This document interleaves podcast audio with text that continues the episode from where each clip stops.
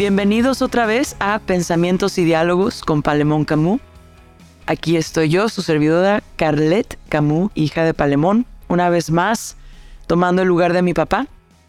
Y quiero continuar una plática que eh, yo sé que mi papá ha estado hablando de el avivamiento intelectual, espiritual y creativo. Pero antes de que él empezara esa serie, él y yo habíamos estado continuando la parte de el amor, eh, la verdad y el poder de Dios. Y quiero volver a este tema un poquito, a hablar una parte de cómo se relaciona la verdad y el amor en este sentido. Es muy importante, yo creo, en nuestros tiempos aclarar algunas de estas cosas porque estamos viendo uh, un movimiento de justicia social que se, eh, eh, por, por, lo menos aquí en Estados Unidos, uh, se ha vuelto algo en donde uh, el hablar el amor y, decir las cosas apropiadas es la manera en que manifiestas el amor. Entonces, si, usas el lenguaje apropiado, si dices las cosas apropiadas para declarar que aceptas a, todo mundo tal como esta persona llega a ser, este es el amor que se demuestra en nuestra sociedad en nuestros tiempos. Eh, y si tú llegas a decir, por ejemplo, algo contrario, vamos a hablarlo muy claro, por ejemplo, en esto de la identidad de género, Ah, si, si hay una persona que, que, es hombre, es varón, y que ha decidido que su identidad es como mujer, el decir, uh, el, no llamarle por el, por el pronombre adecuado o, o, por el nombre que ellos han escogido, es una infracción social gravísima, o sea, es, es lo peor que puedes hacer en nuestra sociedad, es, es es ah, contrario al amor, contrario a, sí, pues a, todo esto, a, este movimiento que se está viendo. Y tengo muchos jóvenes que me hacen este tipo de preguntas porque llega a haber una confusión, que no debemos amar al prójimo. Y si alguien me está pidiendo que no es amor, entonces llamar. Y y esto lo estoy, lo estoy poniendo de esta manera porque en la conversación, en las conversaciones pasadas he estado hablando de la importancia de la verdad, de hablar la verdad, de declarar la verdad, que Jesús nos dijo que es la verdad, conocer la verdad, Él es la verdad, y esto es lo que nos hace verdaderamente libres. Y obviamente esto empieza principalmente por Él como Jesús siendo la verdad.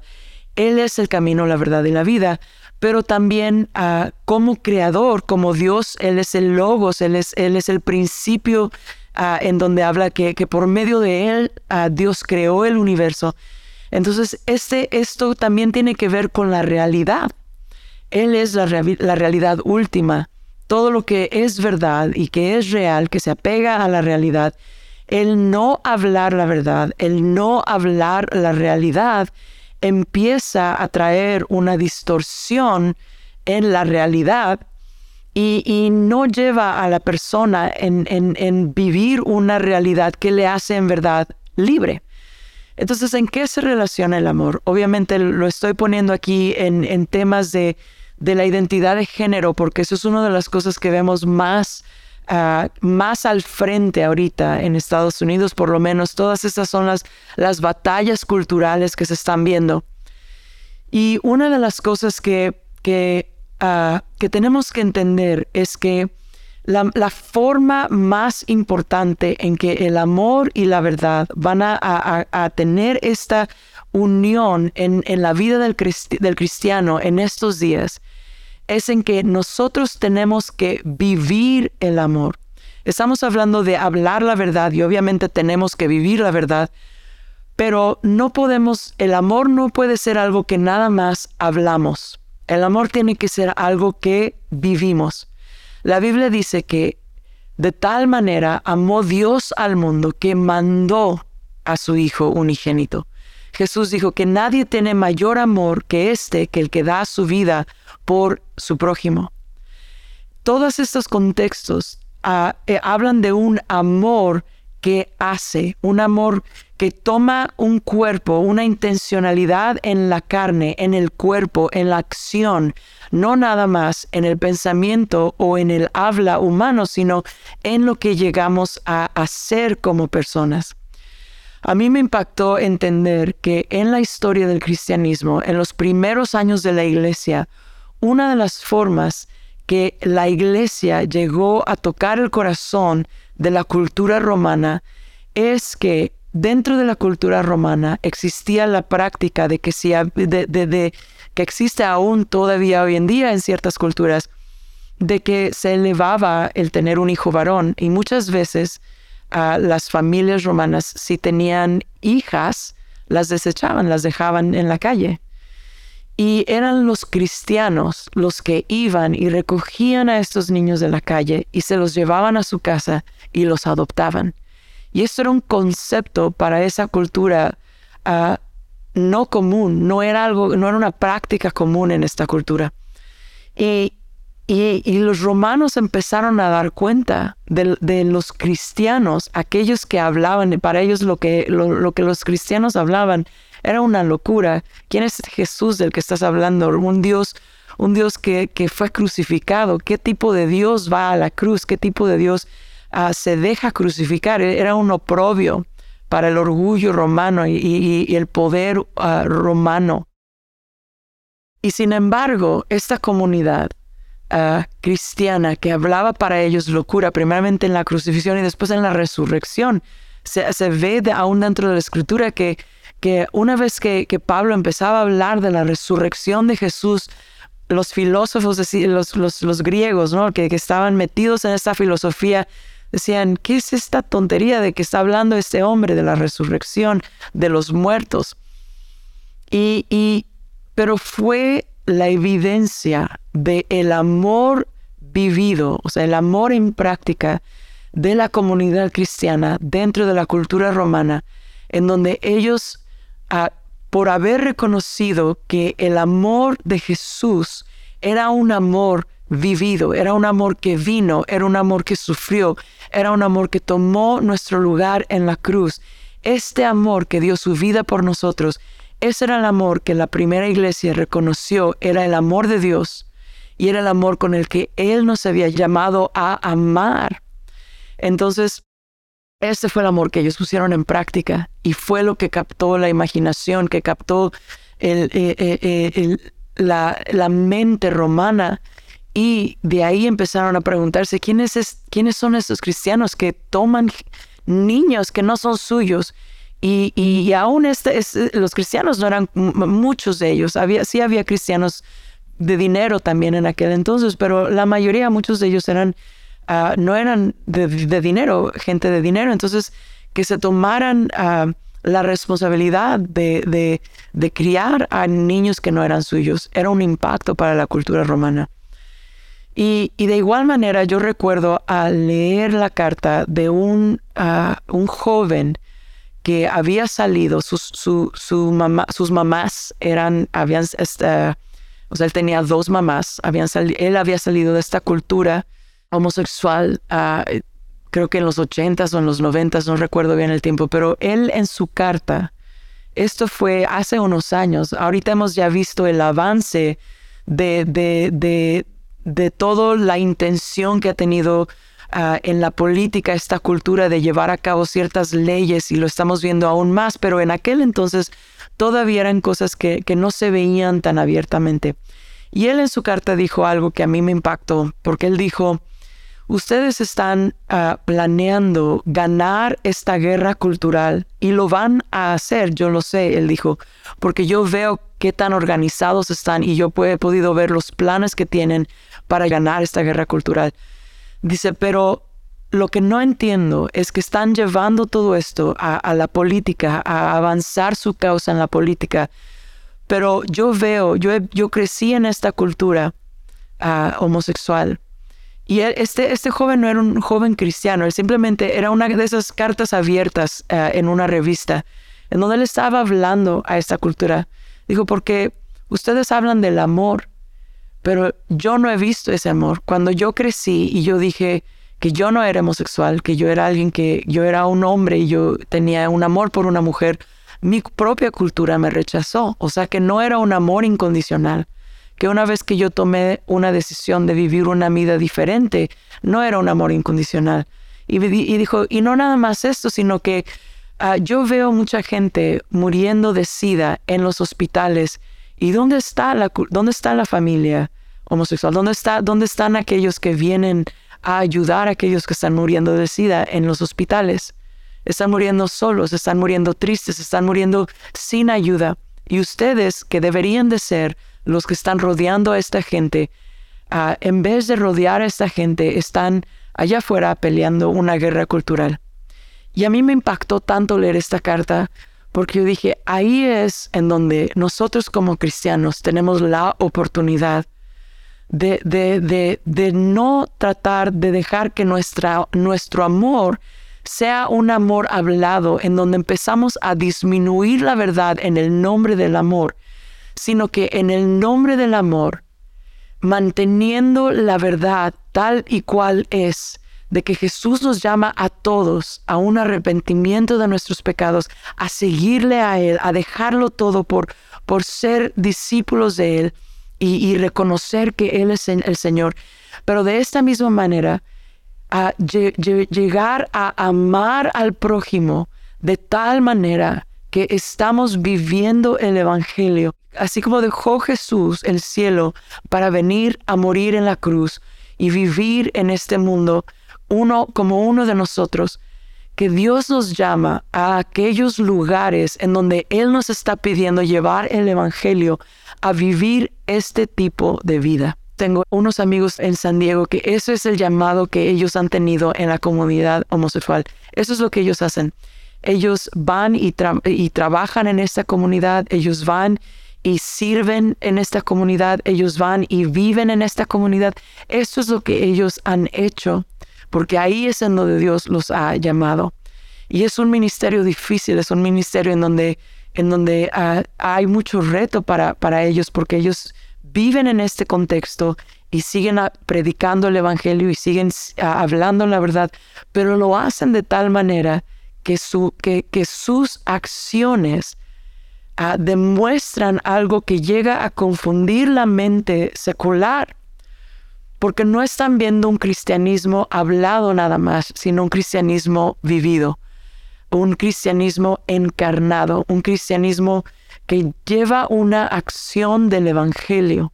No todos tenemos este llamado, yo lo sé, lo estoy poniendo en este contexto, les digo, porque es el contexto, yo creo, que, se está viendo, eh, que se están viendo estas preguntas, que muchos jóvenes hacen estas preguntas pero lo que no ven mucho o lo que no se habla mucho es aquellos cristianos que están viviendo el Evangelio de esta forma, en donde no han dejado de proclamar la verdad del Evangelio, tal y como cual nos la, nos la habla Jesús, y al mismo tiempo están dando evidencia en su vida de que ellos han decidido vivir este amor de evangelio, este amor sacrificial, este amor que, que en donde nos está llamando a Jesús a dar, a entregar nuestra vida. Puede ser que Dios te está llamando a hacer esto en tu familia, puede ser que te está llamando a hacer esto en tu iglesia, en tu escuela. Ah, no sé cuál es tu contexto de influencia o de ministerio. Muchas veces nosotros pensamos en el ministerio nada más como algo que se hace en la iglesia, pero eso no es lo que Jesús nos demuestra. El ministerio es algo que, se hace en la cultura, en donde te está llamando a ti Dios a vivir el amor de Dios mientras que mantienes la verdad de Dios ah, sin compromiso. Esto es un reto para mi vida que Dios mantiene continuamente delante de mí, Carlet. Te he llamado a cada día tomar tu cruz y dar tu vida, no nada más por mí, que puede ser algo muy espiritual, muy, sí Señor, todo, o sea, en donde nada más es tu tiempo con Dios y, pero es algo que se ve también en cómo amas a tu esposo, en cómo amas a tus hijos, en cómo sirves a aquel jefe, a aquella jefa que tal vez tengan una personalidad difícil. aquel compañero de clase, aquella persona que, que Dios ha traído a tu vida y que ellos tal vez necesitan una demostración del amor de Dios para poder recibir la verdad del Evangelio. Y yo creo que ese es el reto que tenemos también por delante como cristianos. Es algo que Dios ah, continúa hablándome a mí ah, diariamente. Es algo que, que, continuamente tengo que decirle, Señor, ayúdame, Señor, perdóname, Señor, déjame. como mi pregunta para el Señor es, ayúdame a amar bien a mi esposo, ayúdame a amar bien a mis hijos, ayúdame a amar bien a la gente que tengo por delante el día de hoy. ¿Cómo puedo servir? ¿Cómo puedo amar? ¿Cómo puedo demostrar ese amor que tú has demostrado por mí, lleno de bondad? Les voy a leer este versículo y vamos a acabar hoy con esto. El amor debe de ser sincero. Filipenses 4 dice, vuestra bondad sea conocida de todos los hombres. El Señor está cerca. Por nada estéis afanosos, antes bien en todo, mediante oración y súplica con acción de gracias, sean dadas a conocer vuestras peticiones delante de Dios. Es interesante para mí que, que en este versículo están vinculadas estas dos ideas, que la bondad tiene que ser conocida por los hombres, o sea, e, estamos hablando de este amor que, que que es algo en acción y no nada más hablado. Ah, hay un versículo en donde, en donde Jesús está hablando con los discípulos y me, encanta la respuesta de los discípulos porque, porque les habló de muchas cosas, pero creo que solo esta es la ocasión, no recuerdo bien, pero creo que esa es la única ocasión en donde los discípulos le dicen a Jesús, aumenta nuestra fe. Y es en el momento en donde Jesús les dice, tienen que perdonar 70 veces por 7 aumenta nuestra fe, Jesús. O sea, ayúdanos a, a, poder entender tu reino en este lugar en donde a todos nos cuesta el perdonar, el amar en acción, el amar en, esta manera sacrificalmente. Y aquí en Filipenses está también vinculando este tipo de pensamiento, vuestra bondad sea conocido de todos los, de todos los hombres. Y luego dice, por nada estéis afanosos, antes bien en todo, mediante oración y súplica con acción de gracias, sean dadas a conocer vuestras peticiones delante de Dios cuando hay alguna persona, alguna situación, alguna oportunidad de ministerio, algún momento, alguna circunstancia en donde Dios está pidiendo que tú traigas ese, esa, ese amor, esa bondad que no nada más debe de ser hablada, sino debe, debe de ser conocida por la acción, por el acto, por el sacrificio, que podemos llevar nuestras peticiones delante de Dios que no debemos estar afanados, sino que podemos interceder y decir, Señor, ayúdanos a amar. te pido por esta persona, te pido por mi esposo, mi esposa, mis hijos, mis hijas, mi jefe, mi compañero de clase, mi maestro, mi pastor. Te pido, Señor, que tu reino venga, que se haga tu voluntad en esta situación, a, que, ayúdame a perdonar, así como tú me has perdonado a mí, que yo pueda perdonar al prójimo, que, que, todo pecado, toda acción, toda ofensa en contra mía, yo lo, lo suelto en el nombre de Jesús, porque así como tú has demostrado tu misericordia, yo quiero demostrar tu misericordia, tu gracia, tu perdón, tu amor al mundo alrededor de mí. ¿Cómo es que el amor y la verdad se unen? Al mantenernos meditando y proclamando y viviendo la verdad y a recibiendo el amor que Dios ha tenido por nosotros y mostrando ese amor en una manera práctica, actuada, sacrificial por el prójimo. Entonces vamos a orar. Señor, en, esta, en este tiempo yo quiero, yo quiero pedirte por cada uno de, aquellas personas que están viendo, a todos nos tocan estos momentos en donde tú nos estás pidiendo que no nada más hablemos el Evangelio, sino que lo demostremos en nuestras acciones, en nuestro amor por nuestro prójimo. Y yo te pido por cada persona en este momento que está viviendo un momento difícil con alguien que, que, que tú estás pidiendo que ellos amen de una manera ah, excepcional, que tú traigas tu gracia, que venga tu reino y hágase tu voluntad en cada una de estas circunstancias. En el nombre de Jesús, que tú proveas tu gracia, el pan nuestro de cada día, dánoslo hoy. Que tu palabra, tu presencia estén con nosotros en cada momento. Que tú perdones nuestras ofensas, así como nosotros también perdonamos a aquellos que nos han ofendido. Que nos libres del mal y que nos permita, Señor, seguir viviendo en cada momento a, un amor verdadero, un amor que lleva una acción en nuestra vida. En el nombre de Jesús, gracias Señor por tu poder, por tu gracia, por tu misericordia. Gracias Señor porque tú nos enseñas y nos demuestras cada vez más cómo llevar tu evangelio a la gente alrededor de nosotros. Gracias Señor, gracias Señor, en el nombre de Jesús. Amén. Dios te bendiga.